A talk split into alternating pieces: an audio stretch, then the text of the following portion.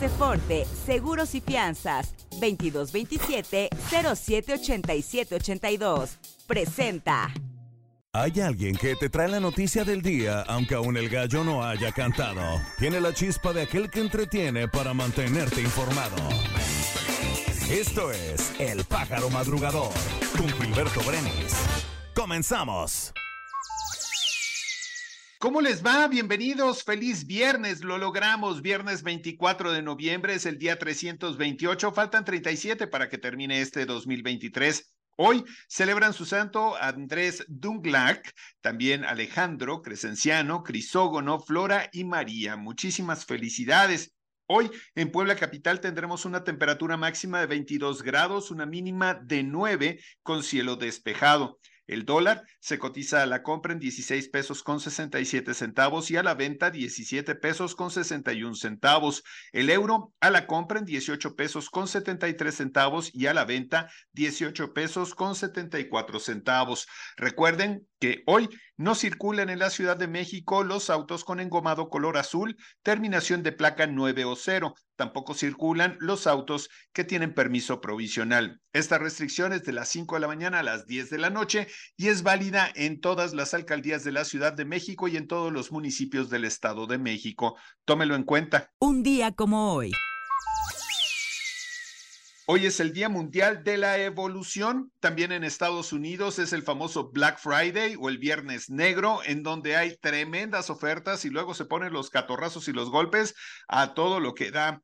Fíjense que hoy está cumpliendo 49 años la actriz Aileen Mújica, está cumpliendo 53 años Julieta Venegas, la tesorito Laura León cumple 71 años. Recordamos a Libertad Lamarque, quien nació un día como hoy, pero de 1908.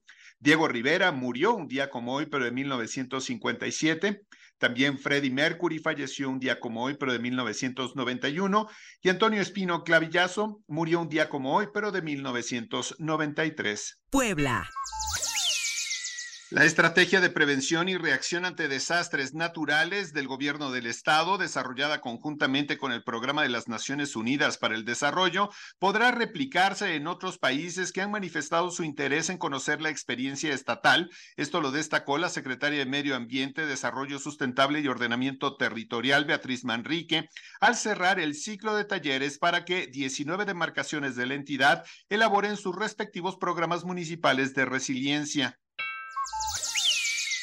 Como parte de la visión del gobierno del estado para potenciar el desarrollo de las y los futuros profesionistas, la Universidad de la Salud del Estado de Puebla recibió la visita de estudiantes de la licenciatura en enfermería de la Universidad Interserrana del Estado de Puebla, Aguacatlán. Al reiterar que la UCEP es una institución solidaria, la rectora Fabiola Arenas de ITA puntualizó que esta acción es resultado del convenio de colaboración que recientemente firmaron estas universidades para concretar proyectos e iniciativas de intercambio académico. En el marco de la quinta edición del Tianguis de Pueblos Mágicos 2023 que se realiza en Hidalgo, la secretaria de Turismo Marta Ornelas, en representación del gobierno de Sergio Salomón, participó en la edición número 53 de la Asamblea Ordinaria de la Unión de Secretarios de Turismo de México. Este encuentro fue presidido por el titular de la Secretaría de Turismo Federal, Miguel Torruco, y por el presidente de ACETUR y secretario de Turismo de Nayarit, Juan Enrique Suárez del Real en el que se acordó reforzar el trabajo conjunto de toda la industria a fin de seguir fomentando la llegada de un mayor número de turistas y visitantes a nuestro país. Para detonar el desarrollo económico y progreso social en todas las regiones, como lo establece el Plan Estatal de Desarrollo, se perfila el ecosistema de clústeres más grande de América Latina con las seis agrupaciones que ya se impulsan para cerrar el año y así sumar un total de 20. Esto lo informó el secretario de Economía, Hermilo Barrera Novelo. País. El rival es Morena y le vamos a ganar, fue lo que aseguró en Matamoros, Tamaulipas, el ex gobernador de Nuevo León, Samuel García Sepúlveda, hoy precandidato a la presidencia de la República por Movimiento Ciudadano. Acompañado de su comitiva y miembros del partido, Samuel García llegó la mañana del jueves en un centro de convenciones de un hotel donde la gente ya lo esperaba. Como bienvenida recibió una cuera tamaulipeca de color naranja. En su mensaje, el ex gobernador aseguró que el rival a vencer es Morena. La precandidata de Morena por la presidencia de la República, Claudia Sheinbaum, aseguró que uno de los objetivos de continuidad de la transformación es que todos los jóvenes que lo deseen puedan estudiar en la universidad de manera gratuita. Desde Palenque, Chiapas, la ex jefa de gobierno de la Ciudad de México manifestó los compromisos de continuidad que tiene Morena hacia la población y destacó que las y los hijos de campesinos, obreros y comerciantes deben tener las oportunidades de educación superior. Las autoridades del Estado de México cerraron el acceso al cráter del Nevado de Toluca debido a las condiciones meteorológicas en la entidad que van desde una intensa neblina, fuertes rachas de viento, bajas temperaturas y caída de agua-nieve. La Comisión Nacional de Áreas Naturales Protegidas recomendó a los visitantes posponer su recorrido hasta que las condiciones del camino y meteorológicas mejoren, ya que existe alto riesgo de accidentes e hipotermia. La diputada federal de Morena, Ana Elizabeth Ayala, propuso una iniciativa para castigar hasta con cuatro años de cárcel a quienes hagan mal uso de los símbolos patrios en acciones dentro de las que se incluye la interpretación errónea del himno nacional mexicano. Entre otros de los casos comunes que fueron citados aparece también la alteración de la bandera con mensajes, leyendas o cambio de colores, así como la distorsión de su imagen. El Instituto Nacional Electoral informó que de manera preliminar 467 diputados federales y 88 senadores notificaron oficialmente su intención para participar en el proceso de reelección en 2024. De acuerdo con la integración total del Congreso de la Unión, incluidos propietarios y suplentes, las cifras representan 46.7% de la Cámara de Diputados y el 34.3% del Senado de la República. Mundo. El alcalde de la ciudad de Nueva York, Eric Adams, fue acusado de agredir sexualmente a una mujer en 1993, de acuerdo con información judicial presentada esta semana. El documento de tres páginas no contiene detalles de la presunta agresión, pero sí nombra a Adams, la Oficina de Tránsito del Departamento de Policía de Nueva York y la Asociación de Guardianes del Departamento de Policía de Nueva York como acusados. Las autoridades chinas pidieron este jueves reforzar la atención primaria y la coordinación entre los hospitales para hacer frente al aumento de casos de infecciones respiratorias en niños, padecimientos de los que la Organización Mundial de la Salud pidió recientemente a China información detallada. Según el responsable de la Comisión Nacional de Salud, citado por la agencia oficial Xinhua, el organismo ha emitido una serie de medidas para mejorar la capacidad de diagnóstico y tratamiento de las infecciones respiratorias comunes en los centros de salud comunitarios y los hospitales. Estados Unidos solicitó a México una pronta extradición de Néstor Isidro Pérez Salas, conocido como el Nini, acusado de ser el jefe de seguridad de la facción del cártel de Sinaloa encabezada por los hijos de su fundador, Joaquín El Chapo Guzmán. A través de un comunicado, el Departamento de Justicia de Estados Unidos señaló que Merrick Garland se comunicó con el fiscal Alejandro Hertz Manero para reconocer el trabajo que se hizo con la aprehensión de El Nini. El Servicio Geológico de Brasil anunció ayer la existencia de una nueva especie de dinosaurio, un animal veloz que vivió en el desierto a principios del Cretácico. La nueva especie era un pequeño animal carnívoro del tamaño de un ave seriema actual o de unos 60-90 centímetros de altura, según los investigadores. El descubrimiento se publicó en la revista científica Cretaceous Research. Una serie de enfrentamientos tuvieron lugar en la ciudad irlandesa de Dublín tras el atentado en el cual un hombre apuñaló a cinco personas. La policía de Irlanda informó que tras darse a conocer la noticia de los asesinatos, cientos de irlandeses se volcaron a las calles en una manifestación en la cual los participantes portaban pancartas en las que podían leer que las vidas de los irlandeses importan. Aceforte Seguros y Fianzas. Permítenos ayudarte a contratar la póliza para tu auto, tu negocio, tu salud, tu vida. Protege lo que más quieres y que tanto esfuerzo te ha costado. Contáctanos a nuestro WhatsApp 2227 078782 o visita nuestra página aceforte.com.mx. Tu mundo más seguro. Negocios.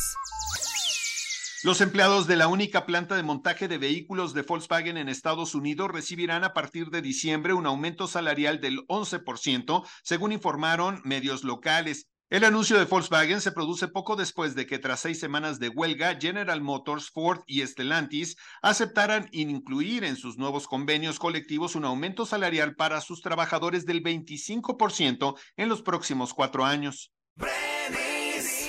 La tasa de pobreza se mantendrá estable en América Latina en 2023, afectando a unos 183 millones de personas. Un estancamiento en los resultados por reducir este indicador en un contexto generalizado de bajo crecimiento económico, reveló la CEPAL. La pobreza afectará este año al 29.1% de los latinoamericanos. De ellos, un 11.4% equivalente a 72 millones de personas caerán en la categoría de pobreza extrema. Deportes. Las Fuerzas Armadas de Francia prevén contribuir 15 mil soldados para el masivo dispositivo de seguridad de los Juegos Olímpicos del año próximo. Esto lo informaron ayer a través de un general del ejército involucrado en los preparativos. La mayoría de la fuerza militar, casi 10 mil tropas, se movilizará en la región de París, donde el grueso de las competencias deportivas se concentrarán. María de Los Ángeles Ortiz sumó la medalla de oro número 20 para México y rompió récord en el lanzamiento de bala F-57, prueba que se realizó en el Centro Atlético Mario Recordón en los Juegos Parapanamericanos Santiago 2023. Ángeles Ortiz se proclamó campeona de la prueba al registrar 10.39, lo que le valió superar el récord de las Américas. El partido correspondiente a las semifinales del Final Four de la Liga de Naciones de CONCACAF entre la selección mexicana y Panamá ya tiene fecha definida. Así lo dieron a conocer la Confederación y la Federación Mexicana de Fútbol, luego de que el trío obtuviera su clasificación a la Copa América 2024 tras vencer a Honduras en el Estadio Azteca. El partido será el 21 de marzo de 2024 en el estadio de Arlington, Texas. El número uno del mundo, Novak Djokovic, clasificó a Serbia para semifinales de la Copa Davis al ganar fácilmente a Cameron Norrie en el segundo partido individual contra Gran Bretaña. Los Bravos de Juárez anunciaron que Diego Mejía continuará como director técnico del club de cara al torneo Clausura 2024 de la Liga MX, ya que tiene contrato vigente hasta junio del próximo año. Espectáculos. Malas noticias para la saga Scream, pues luego de darse a conocer el despido de la mexicana Melissa Barrera, se ha revelado que Gina Ortega tampoco estará en la entrega 7 de la franquicia, dejando a la historia prácticamente sin protagonistas. La señal de Canal 11 presentará a Mauricio Ockman como el invitado número 8 de la nueva temporada del Taller de Actores Profesionales, un talento latino que ha logrado ganar el corazón del público mexicano gracias a sus trabajos en cine y televisión. El sábado 25 de noviembre, en punto de las 8 de la noche, se emitirá esta exclusiva plática con el reconocido actor en conjunto con el periodista Oscar Uriel. El regreso de RBD a los escenarios se ha convertido en un verdadero fenómeno en Estados Unidos, Colombia, México y Brasil, países que se incluyeron en su gira. Se agotaron los boletos en cuestión de horas y hasta la fecha los recintos han estado abarrotados. Soy Rebelde Tour, nombre de esta gira, se ha convertido en un verdadero éxito, superando las cifras y récords impuestos por otras agrupaciones como One Direction. Luis Miguel ignoró el primer citatorio que le envió la Fiscalía para presentarse en sus oficinas y comparecer en una demanda por manutención.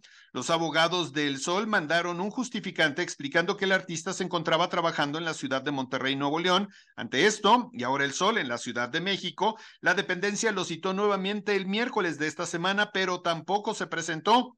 Lo que queda es una tercera oportunidad en la que el Sol tendrá que presentarse en calidad de imputado, en este caso de demanda de Araceli Arámbula por no haber realizado los pagos de la pensión alimenticia de sus hijos durante 48 meses.